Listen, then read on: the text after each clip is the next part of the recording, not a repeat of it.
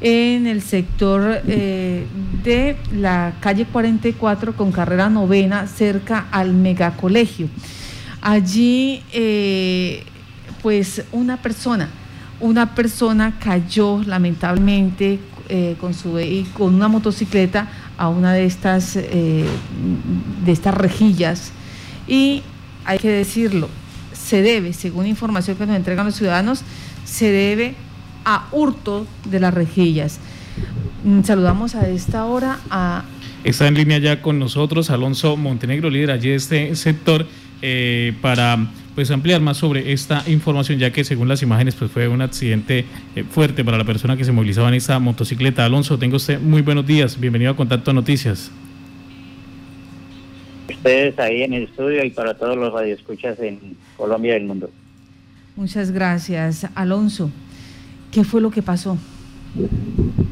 Pues no, eh, triste, triste con lo que viene sucediendo en Yopal, el tema de, de las personas que se apropian de lo ajeno. En este caso ya nos tocaron el bolsillo a todos los, a todos los yopaleños, a usted Marta, a todos los que están eh, transitando por las vías de Yopal. Es triste que la semana pasada se hayan robado una, una rea de, las que, de los sumideros, la que la pasante en, en la vía, la que recoge las aguas, una reja que nunca puede trasear una sola persona, la tienen que trasear entre tres, cuatro personas.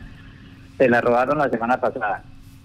Eh, Secretaría de Obras, afortunadamente por medio de, de, Secretaría de Gobierno, vinieron y la colocaron rápidamente. Dos días duraron y colocaron esa reja, pero hoy nos levantamos con otra tristeza enorme y es que encontramos a un tipo botado, un muchacho botado en el piso, sin nadie que lo auxiliara, gracias a que se robaron otra reja esta mañana, en horas de la madrugada. Cayó con moto y todo, se fue de cara como está en, eh, en, el, en la foto que les envié.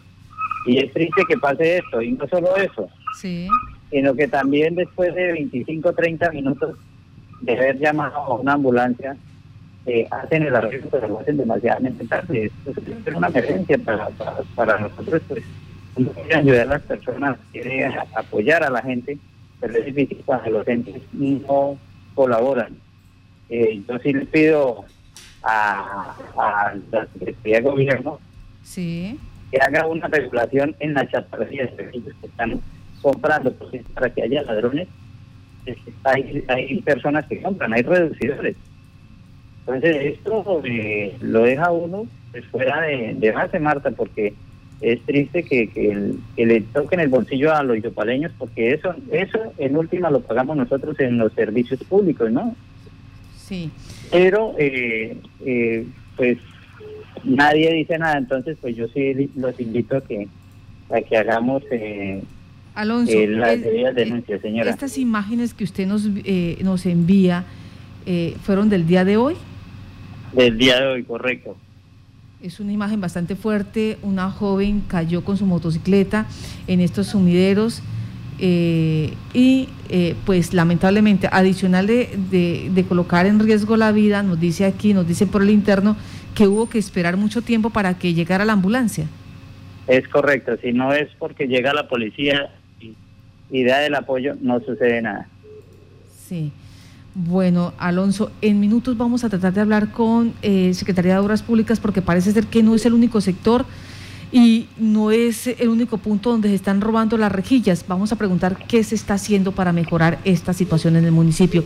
Alonso, muchas gracias por evidenciar este hecho.